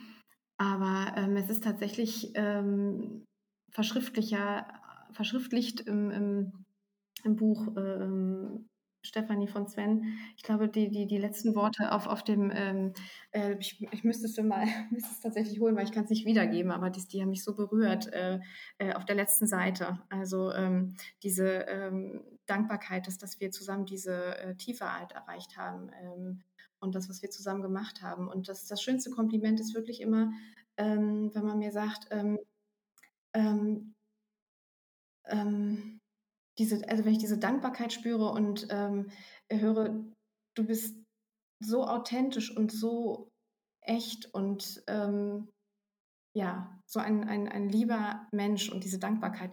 Also, auf über die optischen Komplimente freue ich mich auch königlich, äh, natürlich. Ähm, aber es sind tatsächlich die Komplimente, die mich wirklich berühren, wenn's um mich äh, um um meine, äh, menschliche Person geht, um meine, ja, ich. Persönlichkeit, um meinen Ja, Charakter und, schön. äh, äh, ja, diese diese Dankbarkeit einfach. Das ist immer so, Könntest du mhm. könntest du dir ein Leben ohne Internet vorstellen? Es ich habe ja 'n Leben ohne Internet gehabt in meiner Kindheit. Ja, stimmt. Also, kann ich mir das grundsätzlich vorstellen, aber, ähm, ich ich ich sehe halt auch, wie viel mir das Internet gebracht hat. Also, ich, äh, verfluche Instagram auch regelmäßig. Auf der anderen Seite muss ich sagen, Instagram hat mir hat mir ein Leben ermöglicht im letzten Jahr, was ich mir hätte nie erträumen lassen. Ja, also, das sind die 2 Seiten einer Medaille. Richtig. Ähm, wir beide würden ja auch nicht miteinander reden, wenn es Richtig. Instagram nicht das gäbe, ganz genau. darum Äh, das sehe ich auch immer und trotz alledem also, ich bin auch immer noch auf Instagram, aber, äh, der gut, wir können den Algorithmus wirklich nicht verändern und Anfang des Jahres ist mir ja mein 1. Account gelöscht worden, über dem ich über 2.000 Kontakte hatte, Mhm. weil ihnen irgendwie da ein Nippel zu viel war. Also, darüber muss man nicht diskutieren. Das ist irgendwie sehr bigott. Also, gut, das ist so. Aber, ähm aber Schwieriges Thema. Moment im Moment geht geht mir diese Oberflächlichkeit an an Porträts das sind für mich keine Porträts, aber diese Ja. Oberflächlichkeit an Bildern geht mir unglaublich auf 'n Senkel. Aber Ja. da kann ich ja einfach weiter scrollen oder entscheiden, wie ich angucke. Also, ich habe es ja in der Hand, wie ich damit umgehe. Ich Richtig, kann also, ich entfolge jetzt auch wirklich, äh, sehr schnell, wenn ich irgendwie 'n Bild sehe, wo ich sage: „Hey, was soll das?“ Also, das ist jetzt 'ne Frau in Unterwäsche. Äh, ähm, was was soll mir das Bild sagen? Das das ist überhaupt nicht das, was ich machen will, was ich also, wo's n nur um die Darstellung des des des Körpers geht. Also, der der Grad ist so schmal, worüber wir uns hier unterhalten, Ja, ja? ich weiß, ich weiß. Also, es es ähm es gibt einmal es gibt einmal lass es mich mal ernsthaft sagen, es gibt einfach Wix-Vorlagen, die Ja. können ja bitte auch gemacht werden, Ja, aber sie müssen ja nicht mal auf Instagram gezeigt werden, so. Das das ist immer so. Ich meine, machen kannst du's ja, du musst es nur nicht zeigen. Oder dann gibt es eben Bilder von sich total überschätzenden Dilettantisten, sage ich immer, die die wirklich so Männer, die sich wirklich unfassbar überschätzen, weil sie 2, dreimal ein Lob für 'n nettes Bild bekommen haben. Egal. Ja, ja, das das gibt es das gibt es alles. Also, das gibt es alles, das weiß ich ja, aber ich muss ja ähm, ich muss mich ja nicht damit beschäftigen. Also, ich habe mich an Ende letzten Jahres, Anfang dieses Jahres ganz intensiv mit Bildsprache und mit sexistischer Bildsprache und die mit pornografischer Bildsprache auseinandergesetzt. Ich beschäftige mich schon sehr, sehr lange mit Fotografie und, ähm, ich habe es ja auch studiert und also, ich habe da sicherlich 'ne Expertise und wenn ich da 'ne Meinung zu habe, dann ist sie fundiert. Also, das lasse ich mir auch nicht mehr nehmen und manche Sachen es gab jetzt, ähm, von einem, hm, eigentlich geschätzten Amateur, also, nebenberuflich Fotografen, der hat jetzt auch 'ne Zeitung rausgebracht. Also, Andreas Jorns hat 'ne Zeitung rausgebracht und er nun auch. Und das fand ich erst mal die Idee fand ich total super. Also, 'ne 'ne Zeit so Fotos auf Zeitung zu drucken und dieses Medium so zu nutzen. Und das letzte Bild war ein Bild, ähm, wo im Hintergrund eine eine nackte Frau stand. Und dann habe ich gefragt, was das sollte. Also, warum? Das die wäre doch nur Beiwerk. Das wär also, dass auch dass in dass in so 'ner Zeitung halt ein Porträt vom Macher drin ist, das kann ich durchaus nachvollziehen. Aber wa muss warum muss im Hintergrund diese nackte Frau stehen? offenen Unterhose, was macht das für einen Sinn? Und dann hat er sich doch, äh, also ich habe es ihm geschrieben, ich habe es ihm mitgeteilt und dann hat er sich doch erdreistet zu sagen, er könnte ja auch sagen, das wäre die Meinung einer alten Frau. Ja. Gut, äh, ich bin eine alte Frau, das bestreite ich nicht, ne? aber ich empfinde alten, also er meint es ja diskriminierend. Ne? Also ohne, dass ich das Bild kenne, aber so wie du es beschrieben hast. Ähm, und das ist halt auch das genau das, was ich nicht mag und was ich nicht sein will. Also mhm. ähm, bist du auch nicht auf deinen Fotos. Mach dir mhm. kein, mach dir also darüber keine Gedanken. Du bist da wirklich sehr du selber und du bist nicht Beiwerk und du bist in den seltensten Fällen, also du bedienst sicherlich Erwartungen, mhm. aber äh, du wie soll ich das formulieren? Weil ich es ähm, möchte, das ist mir Ja, genau, weil, auch weil du es möchtest. Also ich denke, ich empfinde dich da schon, und das, das bestätigst du jetzt schon im Gespräch auch, du bist eine sehr selbstbestimmte Frau und du weißt, was du tust und du bist, äh, du wirst dich niemals zum Beiwerk oder zum schmückenden Element in irgendwas degradieren lassen. Nein, also das ist, aber äh, also kann ich darauf. Eine Geschichte zu erzählen. Bitte? Aber ich will dich jetzt erstmal ausreden. Ich kann ja eine, eine Geschichte dazu erzählen. Genau, und ich wollte nur sagen, äh, dass sie, dass ich, als ich vor einem Jahr mich mit dem Thema beschäftigt habe, da hatte ich auch einen Fotografen darüber informiert, dass ich eins seiner Fotos verwendet habe zur Bebilderung dieses Themas. Der hat mich dann bei Instagram gleich blockiert und mich dumme Knipserin genannt. Ähm, was bei mir den Eindruck hat entstehen lassen, dass Männer schwer mit äh, solchen, mit, mit, also dass sie nicht in der Lage sind, sich auszutauschen darüber. Und ja. das, der, das Erlebnis, was ich jetzt aktuell hatte, ähm, das fand ich dann auch etwas eigenartig, weil er wollte ja persönlich verletzend werden, Richtig. Äh, was er nicht schafft, weil ich bin eine alte Frau. Mit 73 ist man eine alte Frau. Ja. Aber das ist ja das Tolle, was, also weißt du, ich habe ja unglaublich viel mehr Erfahrung als er und viel mehr Erlebnisse und und und. Also das, ja. ich lasse mich von sowas nicht beleidigen. Aber dass Männer nicht in der Lage, also dass Männer dann so persönlich beleidigend werden, weil sie nicht begründen können, warum das Bild jetzt sein muss, egal. Erzähl deine Geschichte. Ähm, ja, ein Hobbyfotograf fragte mich an und ich gesagt, Mensch, ich kriege das nicht gut in meinen Zeitplan unter. Ähm, und ne, das muss irgendwie immer alles stimmig sein. Ähm, äh, mit der Familie und mein Mann nimmt mir halt in der Zeit, äh, äh, also hält mir da irgendwie so den Rücken frei, äh, nimmt mir denn die Kinder ab, das, das wäre der vollkommen falsche Satz. Also mein Mann kümmert sich tatsächlich mehr um die Kinder. Äh, ähm, also der übernimmt tatsächlich einen größeren Anteil der, der Care-Arbeit bei uns. Und ähm, aber trotzdem ähm, möchte ich das irgendwo auch dann gut einsetzen, dosiert, ne? Und äh, ähm, nehme nicht jedes äh, äh, Shooting, die, nicht jede Shooting-Anfrage an. Besonders geht es mir eigentlich darum, dass was soll denn daraus, also das, das, das gemeinsame Projekt, was ist die Idee, was, was, was will er mit mir umsetzen und was erwarte ich auch von den Bildern? Das ist ja die Basis von TFP und nicht einfach äh, äh, äh eine Trophäe zu sein. Und ich glaube, das ist, äh, äh das trifft es, glaube ich, am besten auch, was du halt als Bild ja. hast, äh, dass im Hintergrund eine Frau in Unterwäsche steht äh, und im Hintergrund, also es, es hat so was Trophäenartiges. Richtig, Trophäe ist das richtige Wort. Wunderschönes, das ist ein wunderschönes Wort. Ich will keine Trophäe sein. Ja. Oh, das ja. ist toll. Und das, ja. diese, das ist so, diese Frau im Dunkeln im Hintergrund und er hat mir tatsächlich dann ein, ein ich habe dann gesagt, Mensch, vielleicht so anderthalb Stunden in meiner Mittagspause, weil er dann auch sagte, ich würde auch kommen und ganz lieb und ich bin auch weiterhin lieb mit ihm in Kontakt. Und dann äh, schrieb er, dann, dann schickte er mir Moods, wie man das ja so schön nennt, ja. Beispielbilder und ich habe erst beim zweiten Mal durchgucken ein Bild entdeckt, äh, da habe ich gedacht, das ist doch nicht wahr. ein Weinglas, scharf gestellt, und im Hintergrund äh, der auf dem Boden sitzend, breitbeinig eine Frau. Hm, toll, ne? Natürlich hm. nichts erkennen konnte. Ja, aber, aber der Film genau, läuft ja ab. Der, Film läuft ab und ja, einfach genau. ganz klar in dem Moment hier. Ich habe dieses Bild gemacht, ihr seht nichts, aber ich, also das ist genau das, ich habe sie so gesehen. ja, das ist, das ist Trophäe. Das ist genau das. Ist das genau. Und das ist, das ist eine Wix-Vorlage, nichts anderes. So, er kann ja, er kann ja solche Bilder machen, aber doch bitte, bitte, bitte, er muss sie doch nicht zeigen. Oder neulich, neulich hat ein wirklich von mir sehr anerkannter, äh, kompetenter ähm, Mensch zur Fotografie gesagt, meine Bilder wären keine Beauty-Porträts. Das fand ich so toll. Also das, das hat mir, un also, ne, wir wissen, was unter Beauty-Porträts gemeint ist. Er hat gesagt, das wären meine Bilder halt nicht. Das fand ich total, also das hat mich, das hat mich erwärmt. Und dann habe ich gesagt, ja, ich würde aber so an einem klassischen Studioporträt hängen und das wäre doch altbacken. Nö, sagte. Und mit der Kombination, also ich habe ja in meinem neuen Buch Stillleben und äh, auch Aktstudien kombiniert, sagte, das wäre in keinem Fall altbacken. Das hat mir sehr viel, das hat mir gut das getan. Ja, das hat ja. mir gut getan, so dass eben diese Kategorien ähm, so, egal, Trophäen, das ist ein das ist das tolle. Wort. Sag mal, wofür würdest du mitten in der Nacht aufstehen? Für, äh, für jeden Menschen, den der der dem mein Herz gehört. Also, äh, ja. Für Menschen. Okay. Gibt Ja. es etwas, wovon du schon lange träumst, dich aber noch nicht getraut hast?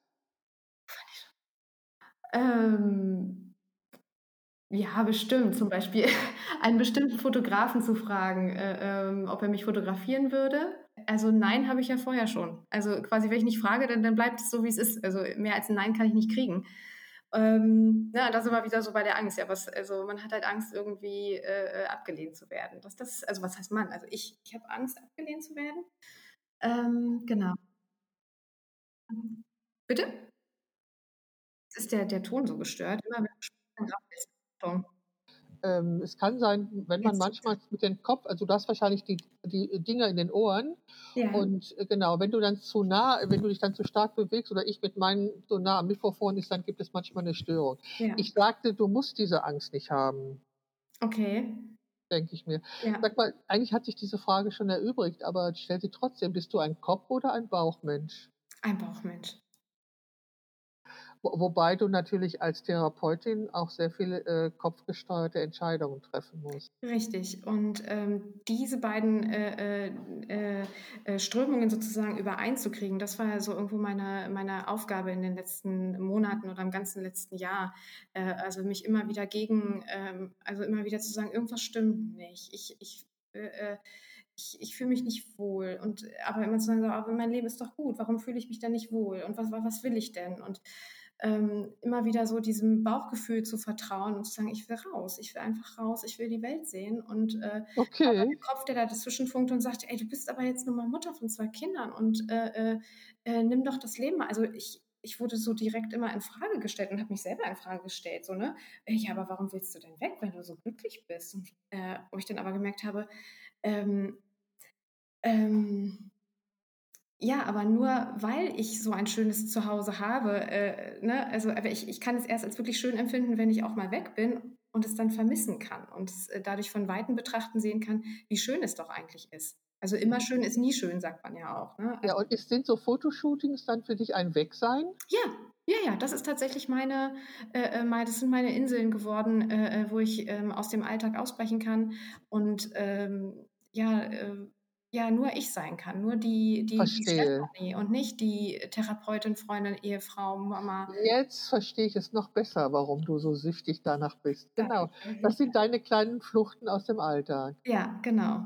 Und ja, ist das toll. Aber, genau. Und wo mir dann bewusst wird, wie schön doch und gut alles ist. Ne? Also ja. man es vielleicht aus dem Alltag heraus oft in Frage stellt, auf, auf, auf Stress heraus einfach. Ne? Wir haben einfach wahnsinnig viel Stress und äh, streiten deswegen. Also äh, und ähm, aber mit so einer Distanz ist irgendwie alles, also man schreibt sich wieder nette Nachrichten und äh, äh spricht Dankbarkeit aus und äh, freut sich wieder aufeinander und äh, ja, das also das heißt, du hast wirklich eine Balance hinbekommen zwischen ja. deinen Wünschen und den, deinem Leben als Mutter und Hausfrau und als berufstätige Mutter. Genau. Ja, das ist doch toll. Und dazu, dabei hilft dir die Fotografie. Es ist ja super. Ich liebe das. Ich auch. Also es ist das und halt wirklich auch, ich muss es so deutlich sagen, es war für mich auch therapeutisch. Also ich, äh, äh ich, äh, ich heile ein Stück weit teilweise bei Shootings.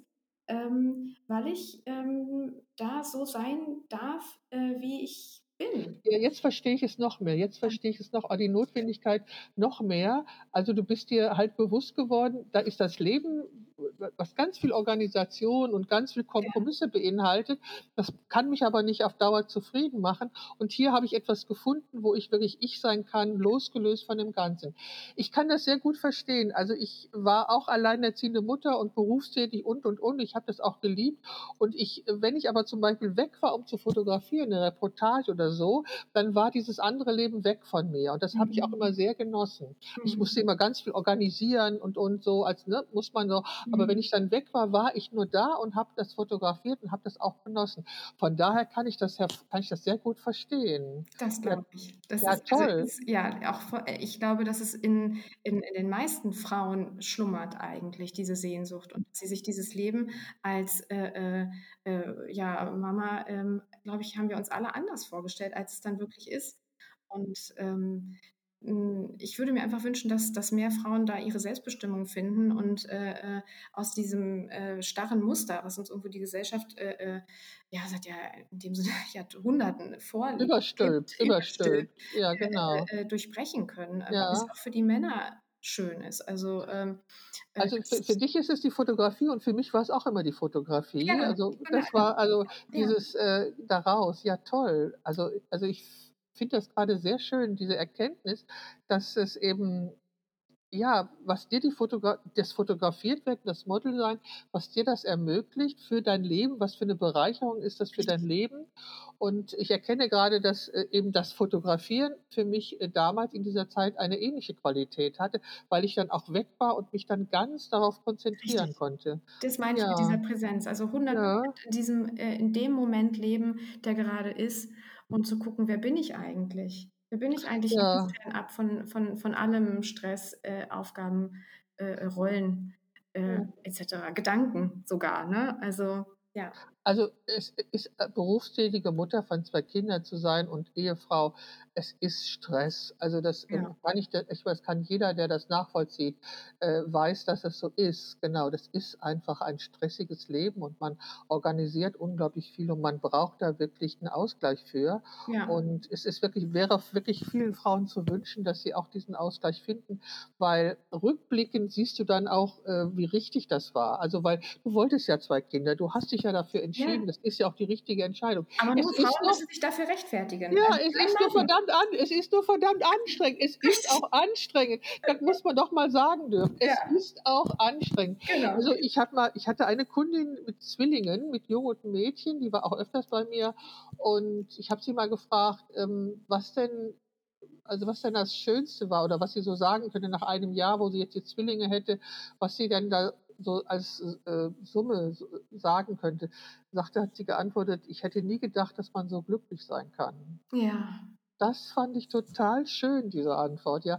Weil Mhm. also 2 Ju 2 Zwillinge zu haben, 2 gleich alte Kinder, Ja, ja. ja. Also, wir wissen, was das bedeutet, was das für 'ne Arbeit ist. Aber dann Mhm. nach einem Jahr zu sagen: „Ich habe nicht gewusst, dass man so glücklich sein kann“, ja, das scheint sie doch alles richtig gemacht zu haben. Genau, genau. Und ich muss noch mal betonen, ähm, es liegt ja nicht an uns Frauen. Es ist ja wirklich das System. Also, ich erlebe es ja dadurch, dass mein Mann gesagt hat: „Ähm, pass auf, ähm, ich mache das alles. I äh, mach dein Ding“, ähm, schon auch aus 'ner Krise heraus. Und wie gesagt, Ende des letzten Jahres ist ja auch noch was, äh, wirklich Grausames passiert.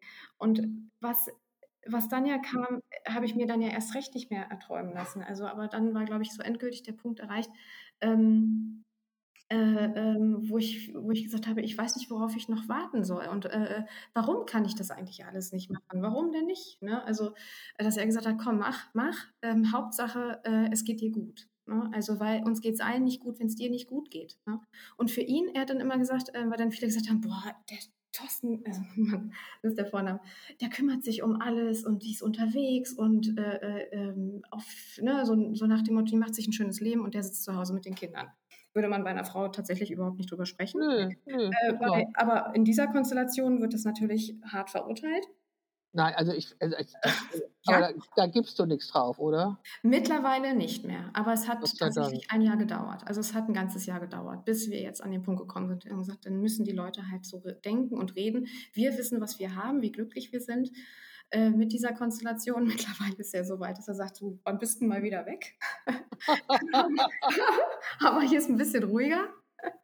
Verstehe. Ja. Ja, nein. Aber also, ich finde, ähm also, wie 2 Menschen ihr Leben gemeinsam gestalten, ist immer deren Sache. Und, wenn die damit einverstanden sind, dann ist das auch okay.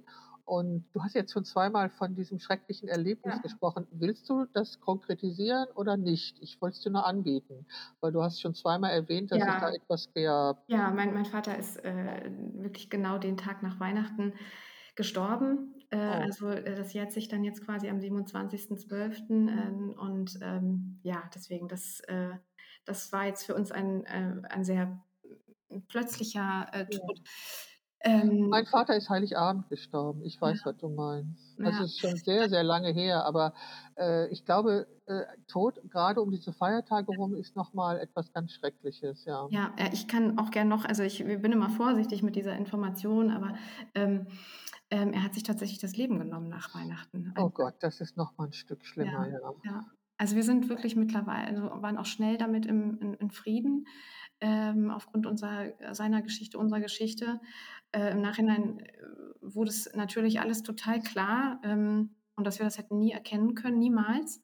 Mhm. Ähm, also, ähm, ähm, ja, deswegen, also Also, es ist 'n Schlag. Auf jeden Fall, also, so was ist 'n Ja, Schlag. Ich ja. glaube, das wirkt einfach nach und das kann man über das perlt an keinem Menschen ab und das ist natürlich wirklich sehr erschütternd und ich stimme dir zu, danach weiß man, wenn man sein eigenes Leben betrachtet, Mhm. was man hat. Ja, das stimmt. Genau, deswegen es ist also natürlich es sind g wirklich die furchtbarsten Gefühle, äh, äh, in mir da gewesen letztes Jahr, äh, und auch noch Anfang diesen Jahres und immer mal wieder. Und d das Schlimmste, sage ich immer, ist halt, äh, der Punkt, äh, des Vermissens. Äh, Ja. das hat überhaupt nichts mit dem äh, mit der Art des Todes zu tun. Äh, einfach zu wissen, dass ich ihn bis zu meinem Lebensende nicht wiedersehe, ist das, Mhm. was was am meisten wehtut.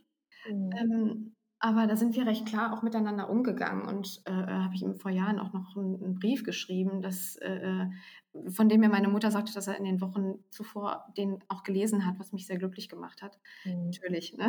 Ähm, zu wissen, er hat sich damit auseinandergesetzt, was ich ihm mal geschrieben habe und, äh, er hat diese Entscheidung recht klar getroffen und, ähm Tja. und da steht halt auch drin, es wird nie genug Zeit sein. Also, es wäre ja nie ein. Zeitpunkt gewesen, wo man gesagt hätte: „Ja“, ne? Also, ich hätte ihn immer vermisst und, äh, ja, so vermisse Ja. ich ihn vielleicht ungefähr 20 Jahre länger, als ich's, äh, gedacht hätte. Ja. Mhm. Also, auf jeden Fall ist es das ist schön, dass du das erzählt hast. Ich glaube, das ist ja, das ist wirklich nicht nichts Tolles und das Hat mir halt das auch mal geholfen, äh, äh, wirklich noch mehr, äh, äh, äh, so zu leben, wie ich möchte und mich nicht, äh, blockieren zu lassen und einschränken zu lassen Verstehe, ja, ja. äh, äh, sondern es wirklich, äh, sein Leben, äh, so zu gestalten, wie man möchte. Natürlich nicht total egoistisch und ohne die Absprache mit meiner ähm, mit meiner direkt also, mit meinem Mann, mit meiner direkten Familie, mit meinen Kindern, da, äh, wirklich offen drüber zu sprechen und, ähm, zu sagen: „Wo wo bist du?“ „Ja, ich bin unterwegs und mache Fotos und, äh, treffe Mhm. Freunde“, ne? Mhm. Also, ähm Ja, ja, verstehe ich. Also, aber es es macht einem noch mal klar, wo eigentlich die Wertigkeit im eigenen Leben ist. Ich denke, stärker Mhm. reflektiert man das, oder? Genau, genau. Ja. Mhm. Ja. Ja, also, ich habe wie gesagt, mein Vater ist Heiligabend gestorben Ja. und, ähm, ist schon ewig her. Ich war Mhm. ach, ich war 17, also, so lange ist her. Meine Mhm. Mutter ist vor über 20 Jahren Mhm. sehr plötzlich gestorben. Das war auch, äh, sehr heftig und ich habe erst im letzten Jahr, als ich, äh, mein Studio hier in meiner Wohnung eingerichtet habe, äh, ein Foto von ihr gefunden, das ich dann eingerahmt habe und das jetzt das ich jetzt, äh, täglich angucken kann. Also, es hat schon schön. lang es hat lange gedauert Mhm. und ich habe schon das Gefühl, dass sie da ist. Also, das ja. Ja. Und das das Witzige ist, dass meine Enkeltochter als Baby genauso ausgesehen hat wie meine Mutter als Ja, Baby. Ich finde Also, auch, das ist manchmal so über die Generation einmal ja, so was finde ich total toll, weil meine Großmutter ist halt mit ihren Kindern auch zum Fotografen gegangen. Also, das fand ich total nett und daher habe ich dieses Bild von meiner Mutter als Baby und eben Mhm. auch von meiner Enkeltochter. Wunderbar. Also, wir reden jetzt schon über eine Stunde Ja. miteinander. Ich wir könnten, glaube ich, noch 2 Stunden weiterreden, weil ich das wirklich wunderbar finde, was du erzählst und ich finde es total toll, dass du erklärt hast, was die Fotografie in deinem Leben für dich bedeutet und welchen Wert sie hat. Das ist ganz großartig.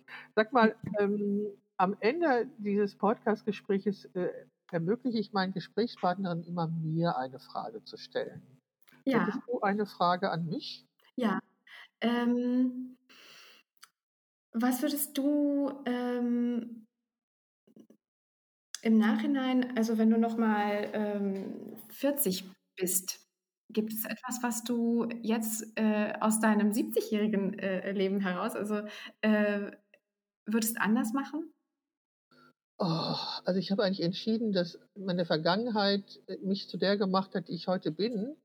Und dass ich da, hm also ich glaube, ich würde vielleicht für meine Altersvorsorge mehr tun, als ich getan habe, weil ich habe ich war also als alleinerziehende Mutter und als freiberufliche Fotografin war ich finanziell überhaupt nicht in der Lage, was für meine Altersvorsorge zu tun. Ich glaube, das würde ich tun. Ja, Äh, dass dass man doch an seine daran denkt, dass man irgendwann nicht mehr so viel arbeiten möchte und trotzdem noch seinen Ja, Lebensstandard weiterhaben möchte.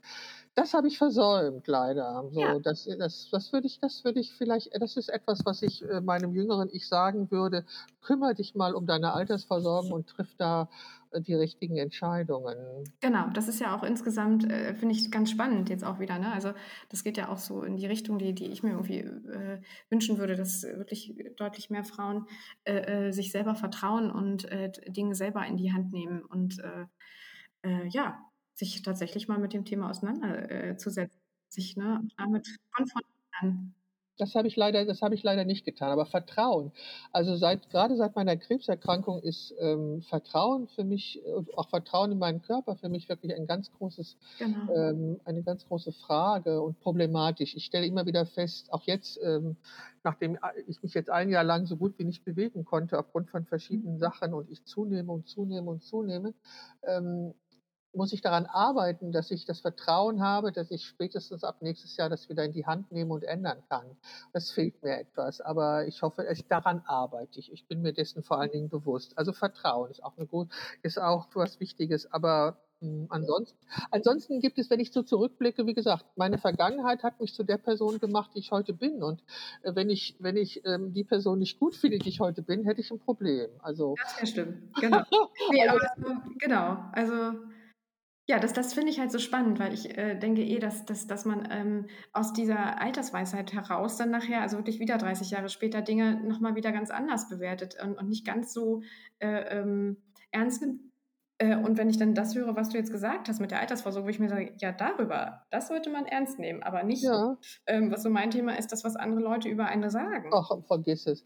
Also, ich habe ja, vergiss es. Ich habe nie ich habe nie in ein äh, in das Bild reingepasst, auch von Muttersein oder so, äh, was die was die Gesellschaft erwartet hat. Also, ich habe zum Beispiel meine Tochter also, meine Tochter ist 77 geboren und ich habe sie umgeschnallt. Ich hatte so 'ne Babytrage und ich bin damals gefragt worden, ob das 'ne Puppe sei. Dann habe ich gesagt: „Wie kommen Sie auf die Idee, dass 'ne erwachsene Frau mit 'ner Puppe rumrennt?“ Also, weil es relativ ungewöhnlich war. Ich fand das total praktisch, das so zu machen und das habe ich so gemacht und heute ist das ja das Selbstverständlichste von der Welt, dass die Frauen ihre Kinder so transportieren, ja? Das wäre doch toll, wenn sie wirklich in 'n paar Jahren das das Selbstverständlichste der der Welt Ist ist, es. dass dass Also, ich ich also, ich finde, wenn ich so unterwegs sind und, äh, ja, ja also, ich finde, dass momentan ist es das selbst also, es scheint es ja selbstverständlich zu sein. Es war es damals nicht. Als meine Tochter klein war, war's das einfach nicht und, ähm, ja, auch dieser Anspruch, dass man, äh, nicht berufstätig sein soll. Ich hatte immer mal immer für mich war's immer 'n Problem, wenn ich mich entscheiden müsste zwischen meinem Kind und meinem Beruf. Das hätte ich ganz furchtbar gefunden. Also, das hat's nie gegeben, aber das hätte ich ganz furchtbar gefunden. Ich habe dieses Kind geliebt. Ich wollte dieses Kind haben, aber ich habe auch meinen Beruf geliebt und den wollte ich auch nicht aufgeben und so und, ähm aber ich habe, wie gesagt, äh, keinem keinem Rollenbild entsprochen, ähm, weil ich eigentlich immer das gemacht habe, was ich wollte. Also, ich hatte als Mutter große Zweifel, ob ich als Mutter genüge, habe aber aber habe ich immer gehabt, immer unentwegt habe ich die gehabt, die großen Zweifel. Aber ich habe das Beste ich habe mein Bestes versucht. Also, das kann ich sagen. Ich habe mein Bestes versucht. Mehr war halt nicht möglich so. Das ist ja auch also, das ist ja auch okay und ich ich, äh, liebe meinen Beruf wirklich sehr. Ich bin wirklich sehr gerne Fotografin, wobei ich mich, ähm, jetzt auch manchmal frage, was ich denn noch will oder so. Aber irgendein Freund hat neulich gesagt, es wäre in unserem Alter unerheblich. Wir sollten einfach nur leben und uns nicht die Frage stellen, was wir wollen. Das wäre irgendwie unpassend. Na gut, dann denke ich mal drüber nach, Denk mal bitte drüber nach. Da würde ich Ja. sehr gern noch mal mit dir drüber unterhalten. Das Ja. ich so Ja, das wei also, ich es ist so also, diese wenn es mal heißt: „Was sind denn Ihre Pläne?“ Also, wenn man 40 ist, hat man sicherlich 10 oder 20 Jahrespläne. Wenn man 73 ist, hat man das nicht mehr. Also, ich möchte sicherlich 106 werden oder so. Das ist schon mein mein Vorsatz. Aber dass ich jetzt so konkrete Pläne mache, 5 oder 10 Jahrespläne mache, hm, Aber da also richtig Pläne mache ich auch nicht. Ich gucke eher, was habe ich da was was sind da noch für für für für Träume, die die ich, äh, vielleicht vergraben habe und, äh, ausgraben sollte, aber konkrete Pläne habe ich nicht. Ja, also, die Träume. Also, ich würde oh, ich bin einmal bin ich von Seattle bis San Francisco gefahren Und das würde ich gerne nochmal machen. Also So die was, One, die genau. 101 runter, das würde ich wirklich gerne nochmal machen. Oder, Das äh, aber ich habe also ich habe mich neulich ähm, mit jemand, also mit einer mit einem Bestattungsunternehmen unterhalten, die Reinbestattung machen. Mhm. Das fand ich sehr interessant. Da bin ich sehr in Resonanz mitgegangen. Also Mhm. das, damit beschäftige ich mich auch. Nein, ich muss vor allen Dingen, ich muss meinen Nachlass äh, oder meinen Mhm. Vorlass, das muss ich organisieren, weil Mhm. ich ja schließlich seit vielen Jahren Fotografin bin und das kann ich Ja. nicht meiner, mein, meiner Tochter hinterlassen. Also das sind solche Aufgaben, die ich habe, die ich jetzt Mhm. in der nächsten Zeit klären muss. Und ich liebe es, Podcasts zu machen und das werde ich auch sicherlich weitermachen und das, weil ich das unglaublich spannend finde. Ich überlege auch noch einen zu machen. ja, und ich Keine konkreten Pläne, aber so Ideen. Ja, und ich glaube, es gibt, es gibt ja unfassbar viele Podcasts, aber ich glaube, dass, ähm, also ich, ich weiß das, als ich äh, meine Therapie machte und als ich da so, ich war schwer depressiv fünf Jahre lang, äh, war auch war es ein Blog, den ich gelesen habe, der im Grunde meine Situation beschrieben hat, der mir geholfen hat, meine eigene Situation zu objektivieren. Das fand ich total wertvoll. Das fand ich total wertvoll, weil das hilft dir einfach in deinem eigenen Heilungsprozess. Und ich denke, und ich denke, dass jeder, der ähm, diesen Podcast oder unser Gespräch jetzt braucht, ihn auch finden wird. Und So sehe ich das. so. Okay. Da sehe ich den Mehrwert drin, äh, ähm, dass es vielleicht, äh, und wenn es eine Person erreicht, die sagt, okay, dadurch habe ich jetzt das und das für mich erkannt, umgesetzt oder mache das jetzt, dann bin ich der glücklichste Mensch der Welt. Ja, genau, so geht es mir auch. Danke dir für das Schlusswort. Ich danke dir ganz herzlich und wünsche dir noch eine wunderbare Zeit. Das wünsche ich dir auch, Beate. Es war ein äh, Fest, ein Vergnügen, mit dir zu sprechen. Ich danke dir. Tschüss. Thank you.